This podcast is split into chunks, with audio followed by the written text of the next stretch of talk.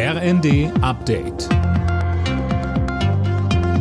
Stündlich neu. Auf den Punkt informiert. Ich bin Linda Bachmann. Guten Tag.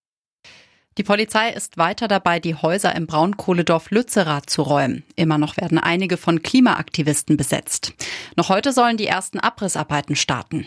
Bundeswirtschaftsminister Robert Habeck von den Grünen hat die Abbaggerung des Ortes nochmal verteidigt, weil damit der vorzeitige Kohleausstieg 2030 verbunden ist.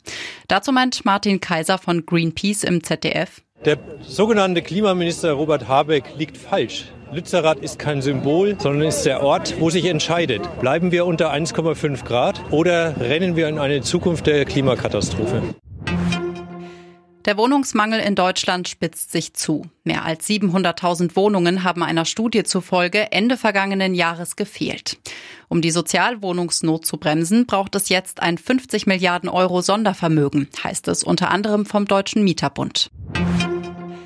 Wirtschaftsminister Habeck ist grundsätzlich offen für das Vorhaben, Polens Leopard-Kampfpanzer in die Ukraine zu liefern. Warschau will das ja im Rahmen einer internationalen Koalition tun.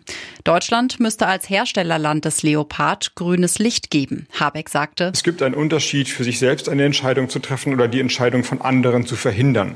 Und entsprechend ähm, sollte Deutschland sich nicht in den Weg stellen, wenn andere Länder Entscheidungen treffen, die Ukraine zu unterstützen, unabhängig davon, welche Entscheidung Deutschland trifft. Immer mehr Menschen verschulden sich beim Online-Shopping. Mehr als jeder Vierte, der 2021 zur Schuldnerberatung gegangen ist, war wegen Schulden bei Versandhändlern da. Das geht aus Zahlen des Statistischen Bundesamts hervor. Alle Nachrichten auf rnd.de